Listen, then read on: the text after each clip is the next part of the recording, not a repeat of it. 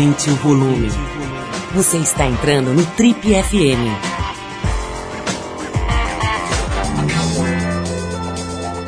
Oi, eu sou o Paulo Lima e a gente está começando mais um Trip FM, o talk show da revista Trip. São 33 anos de entrevistas, reflexão e boa música. Nosso convidado de hoje é um jovem e consagrado chefe brasileiro que acredita que a revolução começa na cozinha. Paulistano hiperativo e meio avesso a modelos de ensino tradicionais, ele começou sua trajetória na culinária pela pia, lavando louças no antigo restaurante Melão Cucina d'Autore. Nos três anos que ele ficou na casa, subiu na hierarquia até conseguir uma bolsa de estudos e se mandar para Londres, onde frequentou por vários anos a famosa e tradicional escola de culinária Le Cordon Bleu. Formado, rodou restaurantes do Brasil e dos Estados Unidos, até que em 2008 ele abriu seu primeiro empreendimento, o Vito, onde ficou famoso pelos embutidos produzidos artesanalmente e pelos pouco convencionais, pelo menos aqui no Brasil, cortes de carne suína. Atualmente em nova fase, em novo endereço, foi à frente do Lilu, que ele recebeu no ano passado o título de chefe do ano no especial O Melhor de São Paulo, do jornal Folha de São Paulo. Espécie de ursinho carinhoso, como ele mesmo já se declarou em outras entrevistas, com cara de bad boy. A conversa hoje aqui do Trip FM é com André Mifano, que também está se preparando para a próxima temporada do The Taste Brasil, programa que ele comanda lá no canal GNT, junto aos colegas Claude Toagro, Felipe Bronze e Helena Riso, que está chegando agora, tem uma novidade aí, está chegando agora com um novo programa, ainda esse ano, no mesmo canal. André, antes de qualquer coisa, muito obrigado por ter vindo aqui. Ah, você está de, de, uniforme aí, de roupa de, de chefe, né? Saiu andando do, do, restaurante novo, né? Do Lilu, que é aqui perto da Trip, e veio aqui nos prestigiar com a sua presença. Seja bem-vindo aos nossos portentosos estúdios. Bom, eu que tenho que agradecer primeiro. Isso aqui é tipo sonho que se realiza, né? 30 anos, um monte de gente tão legal passando nessa mesma cadeira. Não sei se eu mereço estar tá aqui, né? Não, você certamente merece. André, vamos começar falando dessa novidade, cara. Você vai ter mais um programa de televisão, é isso? Pois é. é bom, antes eu queria falar uma coisa. Eu ouvi você falar um monte de coisa, mas eu queria agradecer o jovem lá do começo, que foi a única coisa que eu consegui. A segurar, porque assim, eu estou muito feliz. Obrigado pelo jovem. Careca, mas jovem. Não, você é quase uma criança aqui, cara. Eu, é, a gente, essa é a novidade, na verdade, é, não só novidade, mas é um furo de reportagem, assim, porque é, eu descobri agora que eu posso falar. Nesse minuto, sem brincadeira, acabei de ligar no canal e a gente tem um programa novo, eu começo a gravar, o, o Detetive a gente já terminou de gravar, já está pronto, entra no ar agora uh, uh, em abril, dia 6 de abril, se não me engano, e aí, em junho ou julho, se eu não me engano, temos um programa novo, chama uh, Sabor em Jogo. É um reality também. Dessa vez eu estou no comando sozinho, tem mais uh, duas juradas muito bacanas, que vocês vão descobrir. Uh, mas é um, é programa que eu toco e o, o, bacana desse programa eu acho que é assim: ele começa e termina no mesmo dia, são 30 episódios, com três participantes cada um, são 90 participantes no total. É, e eles têm que chegar, uh, uh, obviamente que no final do programa eles vão cozinhar alguma coisa pra gente achar legal ou não. E um vai ganhar. Mas antes disso, pro cara poder fazer, então vamos dizer, olha, hoje você vai fazer uma feijoada, ok. Pro cara poder fazer uma feijoada, ele vai ter que passar por uma série de provas provando que ele é cozinheiro, que ele sabe do que está falando. Então, assim, é, é, tem uma esteira com produtos, para o cara poder pegar os produtos dessa feijoada, ele vai ter que conquistar o direito de chegar ali.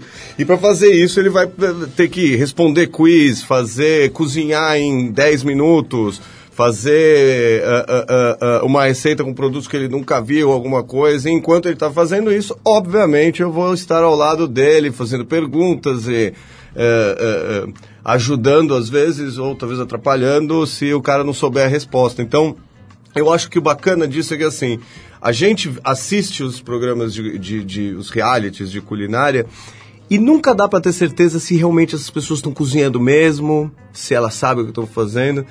No, no sabor agora, é, é, é, não tem como o cara esconder. É, então eu acho que é um, é um, é um modelo novo.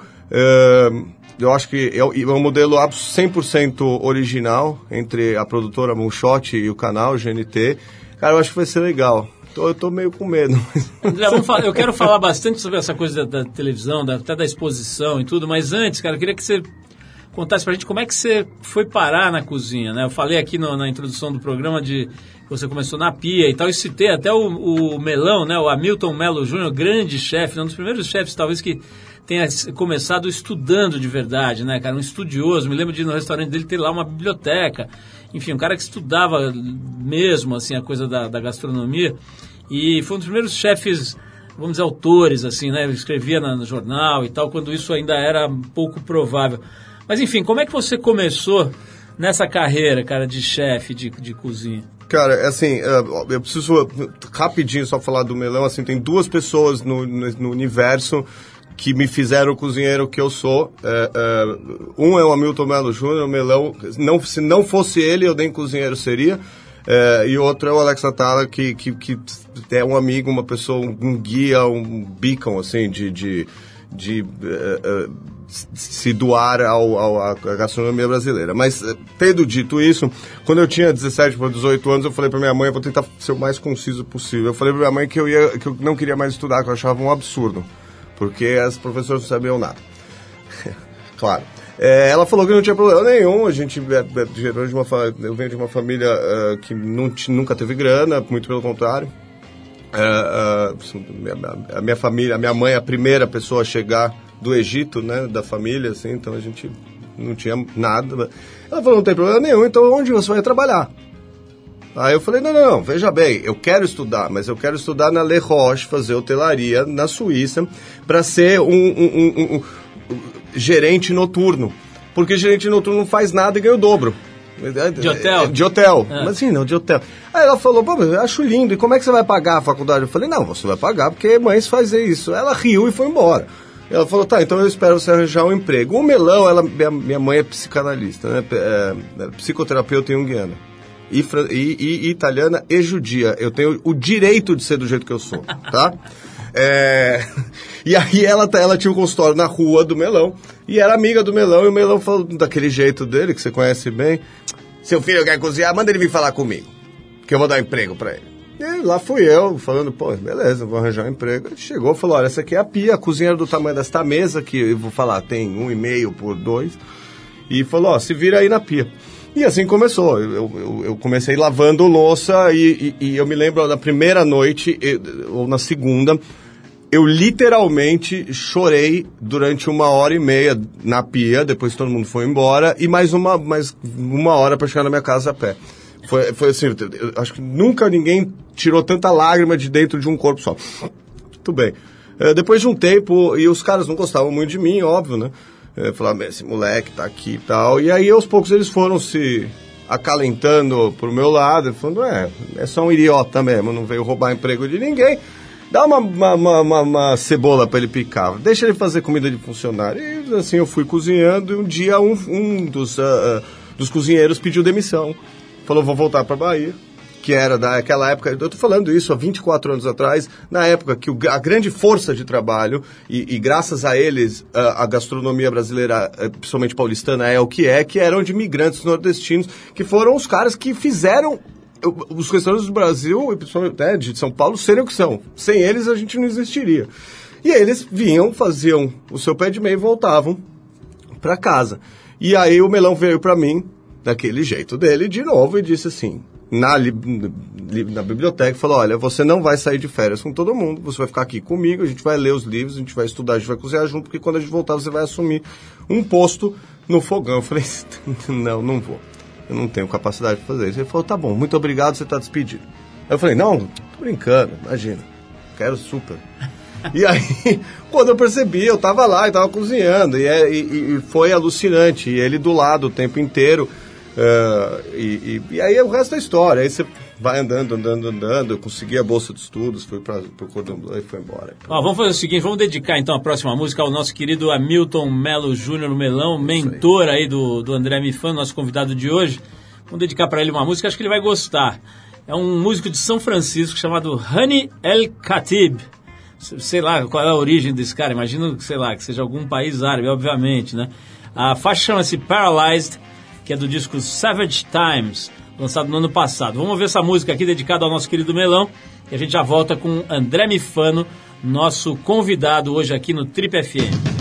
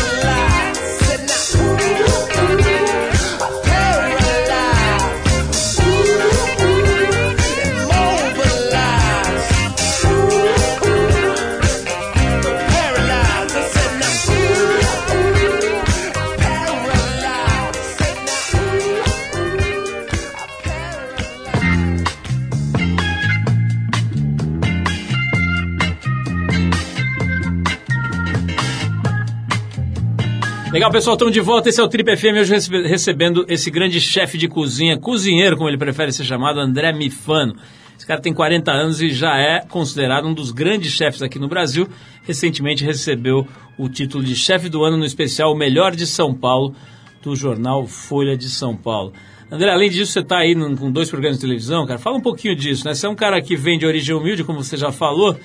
De repente você está na televisão, né, cara? A gente volta e meia entrevista figuras aqui da, da TV, cara. E quem que falou recentemente aqui? Eu não lembro mais quem era, cara. Acho que era o Alexandre Nero, né? Que falou assim: olha, meu, se eu tô no ar, cara, eu viro bonito. Todo mundo me acha lindo. A hora que a, te- a novela termina, o pessoal começa a me achar meio feio, meio gordo e tal. É, como é que é, cara? Como é que tem sido para você vivenciar esse negócio da exposição, né? Porque por mais que seja um canal por assinatura, é um canal com muita visibilidade, né? Como é que tem sido isso? Cara, eu tive uma. Primeiro que eu tive uma resistência gigantesca eh, de, de, de ir pra televisão. Depois que eu passei por tudo isso, que não vem ao caso, é um saco a história toda, dos meus conflitos pessoais, caguei, quem que se importa. Mas depois que, eu, que passou por tudo isso, e aí eu, eu vi, fiz televisão a primeira vez, e, e aí eu percebi que eu posso sim ser relevante na televisão e passar uma mensagem X ou Y, falar o que eu quiser, eh, e isso é o grande barato, e é por isso que eu faço televisão no GNT e com essas pessoas que produzem, porque eu posso falar o que eu quiser, e posso mesmo. Eh, quando eu faço isso, eu percebo, e aí você realmente faz isso. Você sai na rua, você é mais bonito, mais legal. Minha mulher, acho que todo mundo me acha bonito igual ela. Fala assim, você vai lá, porque as meninas... Eu falei, meu, deixa eu te explicar uma coisa, eu sou muito feio. Assim, você tem um problema, graças a Deus, a gente tá casado, tá tudo bem, mas assim, o resto do mundo acha feio. E ela fala, e, aí, e, e assim, mas é isso mesmo, e o restaurante fica mais cheio, isso é muito legal. É, e o meu trabalho depois dentro do restaurante faz essas pessoas que vieram por causa do programa voltarem. Porque também não adianta nada. É, e aí quando tá no, no, no, no ar é isso mesmo, a gente vai, eu vou, eu sou, eu sou o rei, eu tenho um amigo que fala que eu sou o rei do, do, do aeroporto de Congonhas, né? Eu, eu vou no aeroporto de Congonhas, ai, tira uma foto, assim, pô. O aeroporto de Congonhas é o lugar que eu me sinto mais famoso no mundo, assim, eu entro, os caras, porque tem gente do mundo inteiro, do, do, do Brasil inteiro. É, mas é, eu, eu falo assim, tem, tem, tem, tem gente famosa e tem gente conhecida, né? É, o famoso é aquele cara que ele pega o carro, ele vai entrar no carro, no táxi já, meu, o nego fecha o táxi, tem que dar uma tora. Eu sou conhecidinho. Então o que acontece? Eu tô no shopping, vem um, uma- um cara, ele dá uma parada e fica me olhando. Ele não sabe se ele me conhece, se eu estudei com ele quando eu era criança, se a mulher dele me apresentou em algum lugar, se ele tem obrigação de falar, se eu sou cliente dele, entendeu? Ou se ele me viu na televisão. Por via das dúvidas, dá uma levantada de mão. Tudo bom? E eu não tenho ideia quem é o cara, que eu tenho uma memória de merda. E eu acho que eu conheço o cara, então eu também. E aí, tudo bom? E aí, pronto, eu fiz mais um amigo. é bom ser só conhecido. cara. André, acho que uma das características aí que marcantes e originais do teu trabalho é esse trabalho com os suínos, né? Com os porcos, com, os- com a carne suína, né? É, a gente fez aqui boas fotos, até suas aqui na Trip, né? Com, com leitão com maçã na boca. É, Eu, eu tenho uma foto minha. Eu falei, você cara, com maçã na nossa- boca? Não, cara, é- é, a gente tem uma foto na, na, na trip de um É. com- mordendo o coração do Ah, porco. é, isso mesmo. cara. Agora, bicho, tem- é, é, eu tive agora fazendo uma viagem de, de férias e, e passei ali pela Califórnia e tal, dei uma passeada ali na região de Los Angeles e Santa Mônica e tudo mais. Cara, é quase impossível você achar um lugar não vegano, né? Assim, estou exagerando um pouco, mas, mas de verdade, assim, difícil você achar, por exemplo, se você resolver tomar um refrigerante, cara, você vai ter que dar uma andada boa, assim, para achar porque é tudo kombucha, não sei o que e tal. É, e no- do ponto de vista de, de, de comida mesmo, né? Cada vez mais, cara, tudo indo pro orgânico, pro vegetariano, pro vegano e etc. Tem até uma, uma rua interessante, naquela Abbott Kinney, lá, lá em Santa Mônica, em que tem um restaurante, um dos restaurantes, é, é, acho que não sei se é vegano ou vegetariano, que se chama-se The Butcher's Daughter, né? A filha do, do açougueiro. É, fica em frente a uma loja, cara, de artigos de couro, de cinto, de bota, que tem uma vaca na frente. Então sai aquele cheiro de couro de um lugar e de, de alface do outro.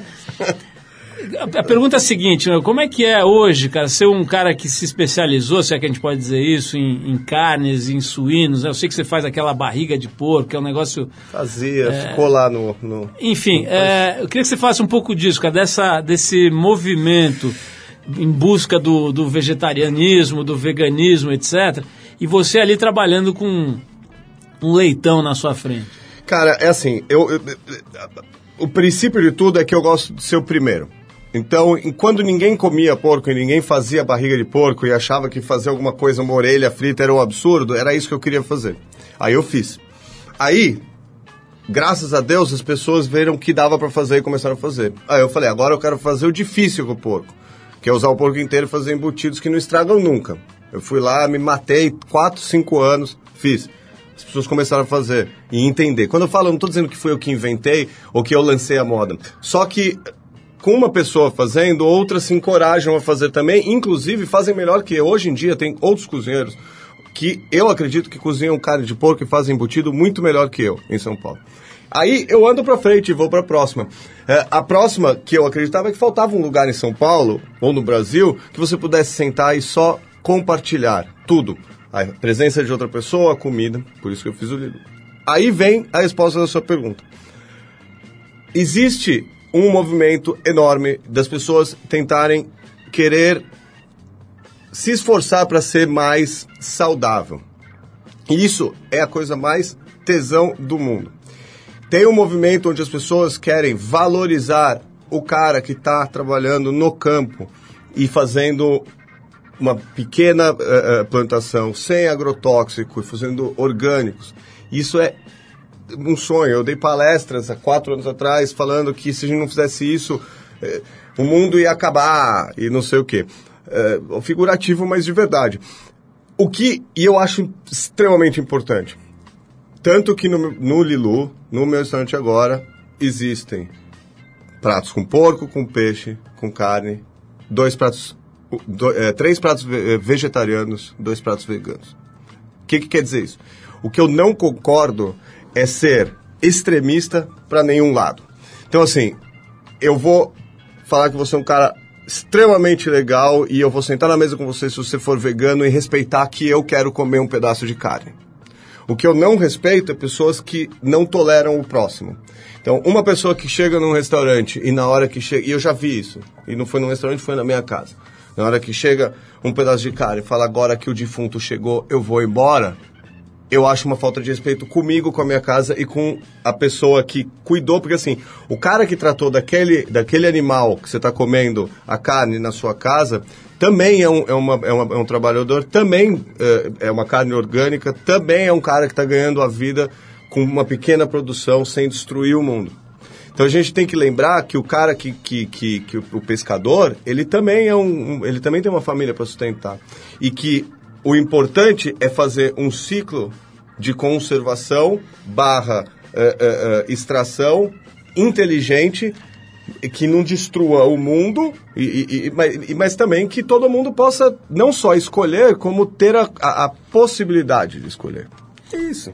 André, a gente já vai voltar para bater mais um papo aqui. Vou querer saber, inclusive, os seus segredos de beleza. Por exemplo, como você cuida da sua barba. Vamos falar sobre isso aqui na nossa sessão Botê daqui a pouquinho. Mas agora a gente vai parar para ouvir a cantora Marlena Shaw. Com a música, citei a Califórnia aqui, a música chama-se California Soul.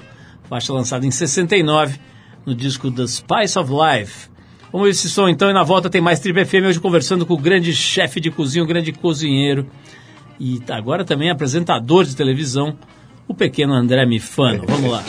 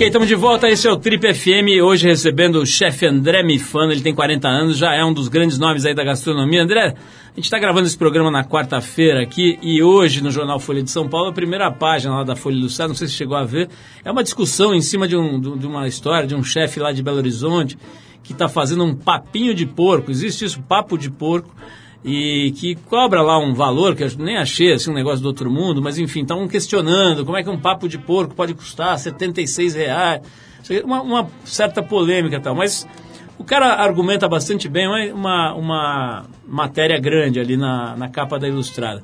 Mas a pergunta que eu quero te fazer não é sobre essa matéria, é sobre o fato de um assunto como esse, quer dizer, um papo de porco de Belo Horizonte custar 70 ou 60 ou 80 reais, merecer a, a página, a primeira página de um caderno de cultura de um dos maiores, se não o maior jornal do Brasil, né? Enfim, um dos maiores. É, cara, faz sentido isso? Como é que você lida com, esse, com essa gourmetização da gastronomia? Cara, it's a brave new world, né? É um mundo novo, assim. é- é, Quando eu lavava louça, a minha mãe falava para as amigas que eu trabalhava na área de entretenimento.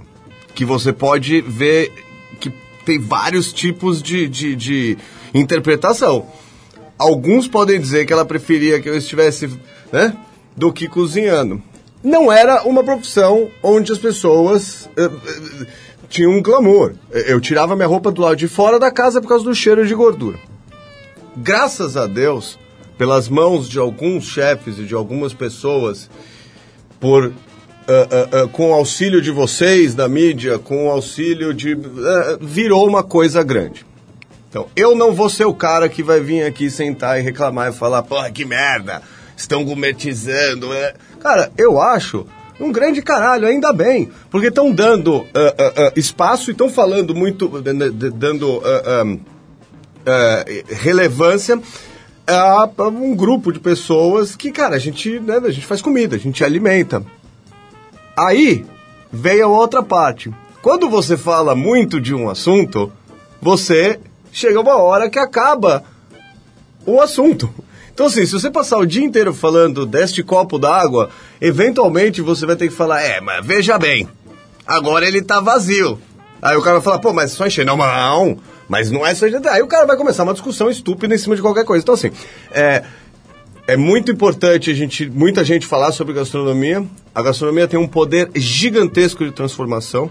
O Alex, né, eu cito ele porque realmente é o cara que, que, que, que, que influi- me influencia. Então, assim, ele fala que a maior rede social do mundo não, não é aquela lá do, do, do, do negócio azul, não é o Facebook, é, o- é a comida. Então, assim, é um, é um, é um, é- a comida aproxima as pessoas, pode afastar, tem uma força política e social gigantesca. Então, o cozinheiro ele tem a possibilidade de realmente mudar muita coisa. É, por outro lado, Se a pessoa que está sendo entrevistada, é, ou a pessoa que está falando, ou quem está escrevendo a matéria encontrar um outro nicho, ele pode falar que é um absurdo comer é, é, içá, que é aquela formigona, mas, cara, no interior inteiro se come farofa de içá desde sempre. Então, assim, é, é, é isso. Eu acho que, assim, é relevante colocar uma matéria inteira sobre o papo do, sobre o papada de 70 reais? Sim, é. A pessoa que lê vai, vai tentar entender se aquilo, para ele, é relevante ou não. Ninguém obrigou você a ler o jornal, né? Então você leu, você olhou e falou, putz, achei isso aqui uma grandíssima, uma besteira. Ótimo, o outro cara vai falar, sabe o que, irmão? Eu vou pra BH comer uma papada de 70 conto. Nesse caso, até vou te falar, a argumentação do cara é, tornou a matéria interessante. Quer dizer, o cara, o chefe, agora não vou saber te dizer o nome, mas você deve conhecer. Ele, ele argumentou de forma tão estruturada e inteligente, cara, que você começa a se interessar pela papada do porco que, num primeiro, num primeiro, numa primeira vista, pareceu uma- um papo furado, sem, com perdão da minha, do trocadilho aqui, mas no fim você descobre que é uma pauta até interessante e acaba mergulhando no assunto. Ô, André, vamos mudar um pouco o disco aqui, cara, e ir teu, pra tua vida pessoal, né, cara? Além de chefe, você faz um monte de outras coisas interessantes. Eu tô sabendo, fiquei sabendo agora, que você, por exemplo, cara, gosta de pescar de caiaque. A maior parte das pessoas não deve saber nem que existe essa modalidade de pesca, né? Quer dizer, o sujeito entra num caiaque, numa embarcação muito pequena, a remo, né? Sai remando pro meio do, do, do- do mar ou de um canal e se coloca lá, enfim, ao sabor da, da maré para pescar, cara. Fala um pouquinho desse, desse hobby ou desse esporte aí que você está praticando. Cara, é. Sem brincadeira, eu acho que é, depois de, de, de cozinhar é, a- é uma das coisas que. Talvez a coisa que eu mais espero o momento chegar, assim. Eu sonho com o mar, eu sempre sonhei. Eu tenho uma, eu, eu, eu amo água, eu, eu tenho um negócio assim com o mar, assim. E eu, eu, eu passo a semana inteira sonhando em terminar meu movimento do sábado e eu vou. vou para o canal de Bertioga. Eu tenho um barquinho, é um caiaque mesmo, é um caiaque, não é um caiaque oceânico, é um caiaque de, de, de casco mais fino, não importa isso, mas ele serve para você pescar no, no mar. Ele é mais largo, então você consegue ficar de pé em cima dele. Então eu tenho a possibilidade de ficar sozinho, né? eu estou sempre cercado de gente, eu tenho a possibilidade de durante cinco horas né? ficar sozinho e, e- e- e- no meio da água, e é um momento assim, muito louco, é pesca esportiva, obviamente, é pesca de vara. eh, no, no- maior parte do tempo no canal, poucas vezes eu consigo sair no mar porque eu preciso de condições muito boas, porque é, é perigoso, né? Eh, e até porque da onde o meu caiaque está até eu sair no mar demora tipo quatro horas.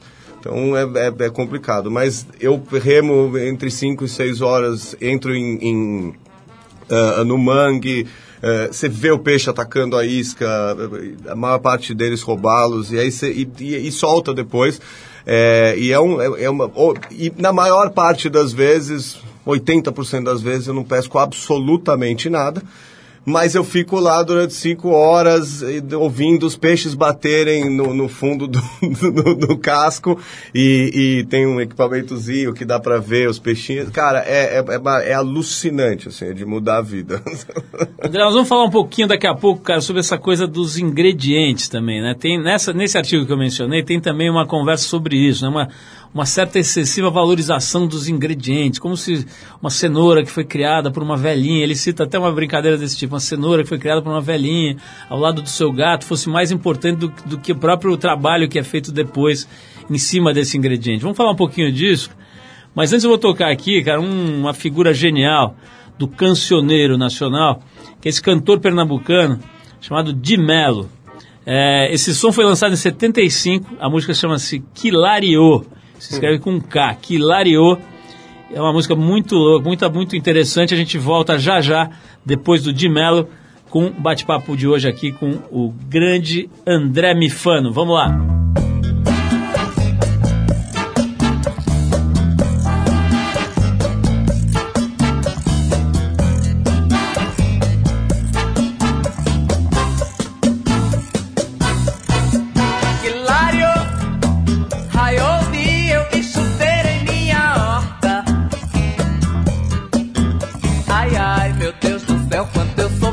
pela natureza morta. Ai, ai, meu Deus do céu, quanto eu sofri ao ver a natureza morta. Vi a mandioca pra farinha e o milho pra galinha e o capim para a vaquinha e o feijão quem compra gosta. Oi, vi a mandioca pra farinha e para a vaquinha e o feijão, quem compra gosta. Que hilário! Ai, o dia eu vi chover em minha horta. Ai, ai, meu Deus do céu, quanto eu sofri ao ver a natureza morta. Ai, ai, meu Deus do céu, quanto eu sofri ao ver a natureza morta. Demonstrar minha alegria, fiz tremenda gritaria, farra e noite. Virei dia e dei até festa na roça. Foi para demonstrar minha alegria, fiz tremenda gritaria, farra e noite. Virei dia e dei até festa na roça. Hilário,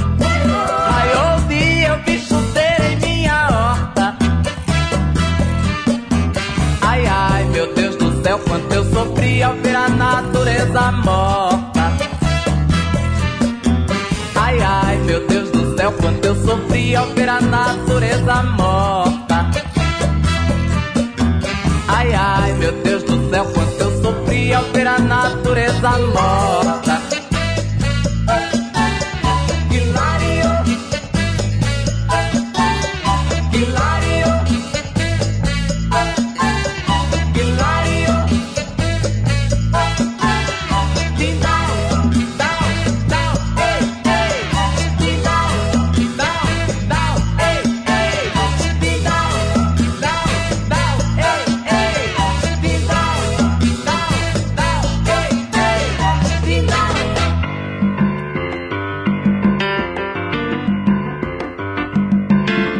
Gente, estamos aqui conversando hoje com o chefe André Mifano no Trip FM. Se você perdeu a primeira parte da entrevista dele, vai lá no trip.com.br que você resgata essa entrevista e outras tantas aí ao longo de mais. A gente tem pelo menos 16 anos de entrevistas disponíveis ali para você baixar e ouvir onde você quiser. Tem também o nosso canal no YouTube, vale a pena dar uma olhada. Essa entrevista estará lá também. É, entra lá no YouTube, coloca a revista Trip, você vai cair no nosso canal que é bem legal. Tem 220 mil, mais de 220 mil é, assinantes, subscribers, sei lá como é que eles chamam lá. Então vale a pena dar uma olhada porque o trabalho eu sou suspeito, mas é legal. André, é, vamos falar um pouquinho aí dessa história do ingrediente, né, cara? Teve um momento e o Alex Atala certamente é um protagonista dessa história. Começou a falar das coisas aqui do Brasil, né, cara? Valorizando, levando lá para fora e, e tudo mais, né? Assim, coisas que a gente não dava o menor valor e começou a, a, a registrar uma certa nobreza, né? Dessas, desses vegetais e, formigas e o diabo a quatro aí que ele vai encontrando pelas, pelas andanças dele. O Alex, só para você saber e para o ouvinte saber também, já trabalhou aqui na Trip muitos anos atrás, foi nosso colega aqui durante algum tempo e é um amigo querido. Mas enfim, hoje é um cara, pô, respeitadíssimo aí no mundo inteiro por conta dessa originalidade, né? De, e de saber dar a devida importância para os ingredientes brasileiros, mas também não ficar preso nisso, né? Não ficar vítima de uma formiga do- da Amazônia, né? É, fala um pouquinho disso, cara. Cê- ne- Nessa artigo, que agora a gente resgatou o nome aqui do... do recomendo a leitura desse artigo, até tá na Folha Ilustrada do dia 21 de fevereiro. Tá lá, hoje é fácil de resgatar isso pela internet o Léo Paixão, né, que é um chefe lá de Belo Horizonte, defendendo lá a linha de pensamento dele. Mas entre outras coisas ele fala, na opinião dele, assim, parece que tem uma certa valorização excessiva também, que é um pêndulo, né? Começa que ninguém presta atenção no ingrediente, de repente presta atenção demais, né? Como você falou aí do copo vazio e cheio. O que, que você acha, cara? Estamos dando muita importância para o ingrediente, pouca importância, como é que é isso? Cara, eu acho que não, eu acho que não tem, eu acho que não dá pra separar. Não existe cozinheiro sem ingrediente, não tem, o ingrediente não, não é nada sem a mão do cozinheiro. Então, é exatamente um pêndulo. Só que a gente, só que aí a, a gente tende a olhar onde o pêndulo está de um lado. Na verdade, a gente tem que olhar quando o pêndulo está passando exatamente no meio. Então, quando ele está no meio, a, a Roberta Sudbrack tem uma frase muito legal que, é- que ele- ela fala assim: a- a- o mise en place não começa de manhã quando você chega no restaurante. O mise en place é quando você, a preparação pré-serviço, né? Ela fala: o mise en place começa no campo com a pessoa plantando. Então é isso. É, não existe um produto super, é, não existe um produto ruim. Existe um produto mal trabalhado. Essa aqui é a grande verdade. É, obviamente, né? Não vamos eh, estourar Tomar a proporção. letra. É óbvio que tem coisa ruim, né? Senão já vai cair e-mail lá, falar o André não sabe o que fala.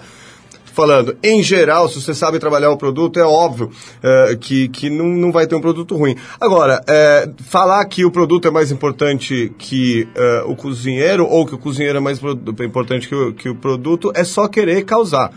Porque na verdade um não está sem o outro. E eu não estou falando do cozinheiro do restaurante, eu estou falando a tiazinha que vai na feira e não tem dinheiro para comprar uns produtos super ah, ah, ah, orgânicos, diferentes, tal, tal, mas ela consegue comprar uma cenoura, um frango caipira, um pouco de arroz, faz uma baita de uma canja em casa e cozinha bem pra caramba. E o que seriam desses produtos sem ela?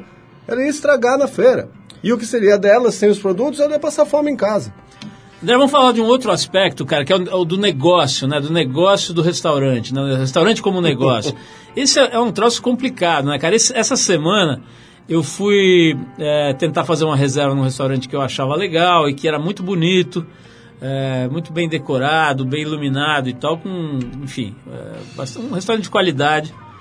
E a hora que eu fui fazer a reserva, ele estava escrito lá, fechado em definitivo em dezembro de 2017. É, a gente vê, cara, empreendimentos muito bem estruturados, assim, não dando certo, né? É, quer dizer, não é que o cara vacilou, fez um troço mal feito, errou na qualidade, botou bebida ruim, comida ruim.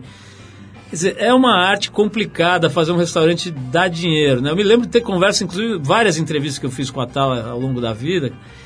500 vezes ele me falou quanto ele deu de cabeçada, né, cara? Aquela história, eu levei 30 anos para fazer sucesso do dia para noite, né? E, e ele me falou milhões de vezes, assim, as dificuldades que ele teve financeiras mesmo, né? Como é que é o business do restaurante, cara? Cara, é um péssimo negócio. Ter restaurante é um péssimo. Eu não sei como. Eu, eu, eu me ajoelho todo dia do lado da cama e dou graças a Deus que tem gente que ainda investe em mim, porque assim. É um negócio difícil. Eu, sou, eu, eu pessoalmente não sou um bom ah, administrador de business. Eu sou um, um bom administrador de cozinha. Eu sei administrar a cozinha. Mas eu não, eu não, eu não sei fazer Você não podia estar business. na equipe do João Dória, que Eu? você não é gestor. Irmão, eu não sei. Bonitão, eu devo 8 mil reais na minha conta faz 10 anos e pago os juros. Eu não sei porra nenhuma, eu sou péssimo. Mas eu sei fazer um, eu sei fazer a minha cozinha não gastar muito dinheiro e fazer boa comida. Isso eu aprendi. Mas mesmo fazendo isso, é um, é um trampo muito louco, porque você depende de tudo. Sabe eu falo assim, cai uma árvore no Zimbábue. Muda meu, meu movimento. Então, assim, tem terça-feira que, porra, normalmente vem 30 pessoas. Aí, cara, chega uma terça-feira, tem quatro. E você não sabe por quê? Aí a gente inventa desculpa, né? Primeiro do mês é último do mês, choveu, tem trânsito, puta, hoje tem jogo de futebol. E o jogo de futebol faz uma super diferença na quarta-feira. Quarta-feira, às vezes, é um dia morto. Ou, ou só tem mulher. Porque os maridos. é, parece bo- bobo, mas é verdade. As, as, as mulheres aproveitam para sair na quarta porque os maridos estão assistindo ah, o, o futebol. Então, não é um, um negócio rentável, mas é um negócio que te dá tanta satisfação para quem gosta. Ó, tô até arrepiado, ó, de verdade. É, te dá tanta satisfação. É, é tão grande para mim ver o restaurante funcionando e eu não vou ser piegas, eu não tô lá, sabe, todo daí. Ah, é o prazer de alimentar o próximo. Não, é o prazer de ver o organismo inteiro funcionando. Não só de alimentar, mas é o prazer de ver, de me ver cozinhando, de ver os meninos cozinhando, de entender o que a gente fez, o que, que a gente passou para chegar ali, o que, que aquele cara tá, tá fazendo, o que, que o garçom tá fazendo, o que, que o barman tá fazendo. Então o organismo inteiro funcionando dá tanto prazer, é um tesão tão grande que eu caguei pro dinheiro. André, e para os críticos gastronômicos, você defecou também ou não? Ai, desculpa, eu, não- eu falo muito palavrão. Não pode falar, né? Pode, pode, pela- pode, não tem problema. Eu, eu, na verdade, é assim, eu acho que é, eles, é, a profissão, é, a minha profissão é fazer comida. A deles é provar a comida e fazer um, um- e um, fazer um, um, um análise, né, às vezes técnico, às vezes emocional. É, eu respeito muito ah, qualquer profissional sério. A sorte que a gente tem no Brasil hoje em dia, e eu falo isso super tranquilo, é que os profissionais de, de- dos críticos gastronômicos são sérios. Todos que eu, pelo menos todos que eu conheço. Então, eh, se eles não gostarem da minha comida, eu vou ficar chateado? Óbvio que eu vou. Porque eu vou ficar chateado de qualquer pessoa. Que, que se eu fizer uma, uma sopa em casa minha mulher falar, pô, achei ruim, eu vou, vou ficar triste. Mas eu vou ir lá e vou tentar fazer melhor. Às vezes eu não consigo, às vezes é aquilo lá e o cara não gostou mesmo, porque boca é boca. É, mas também eu não, eu não cozinho para eles, eu nunca cozinhei para ganhar prêmio, eu não acredito que eu consegui ganhar dois prêmios na minha vida, realmente, porque o meu restaurante nenhum dos meus restaurantes nunca foi pensado nisso. Eles não têm eh, es- todo jeito, assim, não tem toalha de mesa. São restaurantes muito simples, são uma- um, um outro jeito. A gente, eu nunca achei que eu ia ganhar prêmio, mas ganhou. Ainda bem. É, e essa coisa da, da, da- A gente falou, quando a gente falou do Hamilton, né, do melão, a gente falou muito dessa coisa do estudioso, né? O cara, cara lia bastante sobre. lê ainda, imagino. É, e você, cara, essa, essa passagem pelo Cordon Bleu, por exemplo, foi muito importante, estratégica, essencial? Ou é mais ou, mais ou menos, o que você aprende é ralando mesmo e lavando pia e cortando cebola? Eu acho que é imprescindível para um cozinheiro ser absolutamente estudioso. É imprescindível. Porém, estudar para mim não é necessariamente ir numa escola. Para mim, ir no Cordon Bleu me deu o pulo do gato, técnicazinhas que eu não sabia, isso foi a primeira coisa, mas faz muito tempo. Mais do que isso, me deu experiência, porque eu morei em Londres em 1999, que era uma outra cidade, era um outro mundo, e me deu muita experiência de ver coisas que eu nunca tinha visto na minha vida, como ser humano, como homem me transformou num, num, num homem diferente, melhor e mais safo. Mas para mim, estudar é, é, o cozinheiro ele estuda vivendo. Então ele vai na escola de gastronomia, estuda, depois ele assiste filme, ele assiste documentário, ele come, ele lê, ele vive, ele anda na rua, sente cheiro, vai na feira, vai no supermercado. Isso é estudar. O cozinheiro tem que ser um ser que não para nunca, igual o tubarão. O tubarão, se ele parar, ele morre. Ele não pode parar. Então ele anda, o tubarão ele nada e come, nada e come. É isso que eu imagino. O cozinheiro é um tubarão, ele tem que andar e comer, andar e comer, andar e comer. E já percebeu como o tubarão se movimenta no mar? Ele não encosta em nada, ele não tropeça, ele está sempre focado em alguma coisa, o cozinheiro tem que fazer a mesma coisa. Eu chamo vocês de civis, que não são cozinheiros. A gente pensa diferente, a gente olha diferente. Quando a gente anda na praça do pôr do sol, você olha para o chão e fala: Ah, não acredito, isso aqui é coentro, velho. E aí você acha ali um negócio, e que cheiro tem isso aqui? Então é o Não era tubarão. do- maconha, não? Você, você olhou direito? eu não sei porque eu nunca vi na minha vida, mas pode ser. André, você falou aí de- dessa coisa da, da, da casa e tal, acho que você mencionou em algum momento. Como é que é, cara? Eu já vi gente, acho que até é meio chavão, assim, o cozinheiro dizer, pô, tá, chega em casa, não tenho saco pra nada, eu como coisas simples, eu faço coisas, né, ou, ou alguém que trabalha lá faz a, a comida. Como é que é pra você, cara, a tua alimentação na tua casa? Eu, ah, quando, quando eu tô entre trabalhos, assim, quando eu tava construindo um restaurante, eu cozinhava pelo menos três vezes por dia na minha casa. Então sobrava comida, porque eu não consigo ficar sem cozinhar. E aí minha mulher ado- adorava e chamava a gente pra vir comer em casa. Aí na hora que eu tô trabalhando, eu passo mais tempo fora de casa do que dentro. Então eu consigo cozinhar é, umas vezes, né, talvez. E aí ela fica puta e fala, pô, você não cozinha mais. né? Eu cozinho, eu, eu tenho comida em casa, eu gosto de comer mesmo. Eu não, não, não, não- não chego em casa e falo, ah, tô com preguiça. Se eu tiver com fome, tiver coisa. Então, o, o que eu aprendi du- durante o tempo é comer comida asiática. Porque comida asiática se faz rápido. Então, por exemplo, eu tenho uma máquina de fazer arroz. Fica sempre com arroz dentro, com gohan. Então, quando eu chego em casa, velho, tem ali dentro uma copa lombo, um não sei o que, um pouco de acelga, meti um tirache tem um pedaço de peixe, não sei o que, já fez ali, você passou um. Entendeu? Porra, tem um molho de peixe, um pedacinho de carne, você viu um pouco de curry. Porra, tailandês. Então, eu, eu faço comida comida. André, adorei o papo, cara. A gente vai ter que se encerrar aqui Ah. porque o tempo estourou, mas Deus, ó, cara. muito legal. Vou lá te visitar no seu. é, como é que chama aqui, cara? Lu- Lilu, né? É, você não tem desculpa pra não ir. Não, um vamos lá. minuto a pé É na- daqui. é aqui na Francisco Leitão, né? Até o nome já é apetitoso, o nome da rua, né? Qual que é a história do nome Lilu, pra falar nisso? Cara, na verdade é um, é um- é um apelido da, é, é um apelido da minha avó, ah, que chama Liliana. Mas é, é- é- a ideia é, é- é muito mais sonora. Eu sou, eu acho que, eu acho que assim, todo restaurante devia ter nome de mulher, porque o restaurante é, é uma mulher, né? É, uma coisa que te dá mu- muito prazer, que você não, que, sabe, que você não aguenta ficar sem, que você ama do fundo do seu coração, mas é extremamente complicado, dá muito trabalho.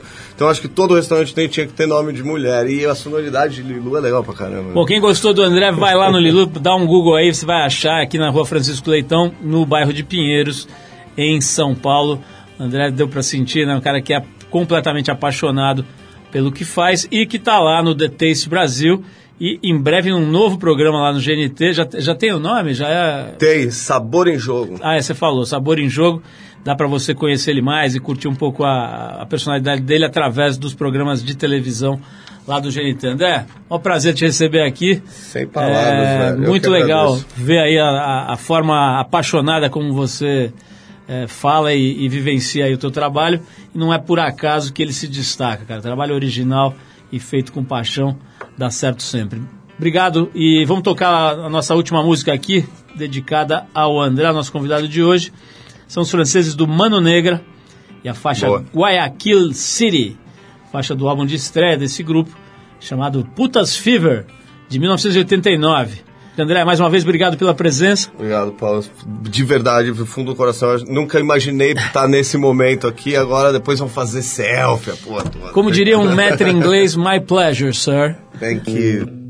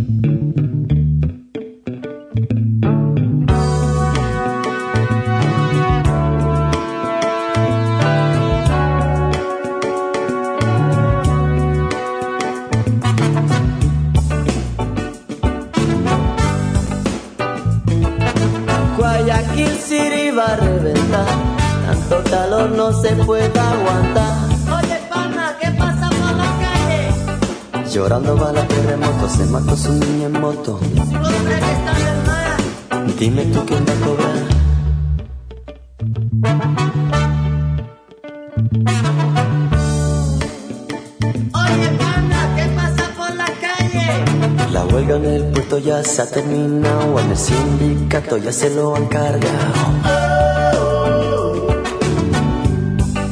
Guayaquil.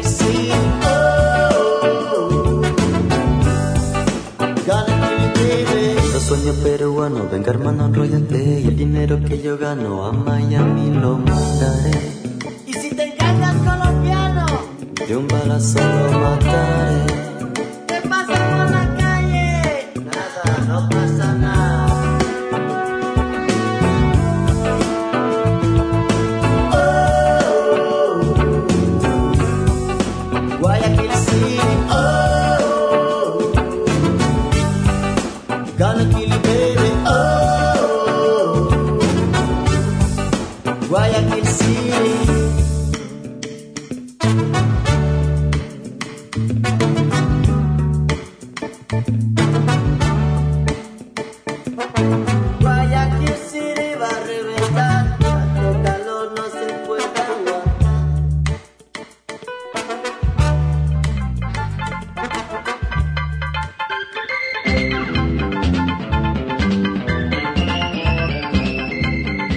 Pessoal. O Trip FM é uma produção da equipe que faz a revista Trip e está no ar há 33 anos. Apresentação Paulo Lima, produção e edição Alexandre Potashev. Para quem perdeu o programa de hoje ou quer escutar de novo na íntegra, acessa aí o trip.com.br.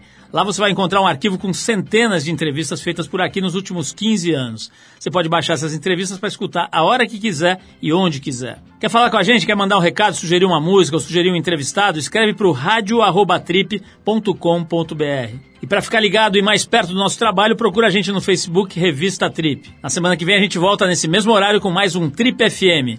Um abração e até a próxima.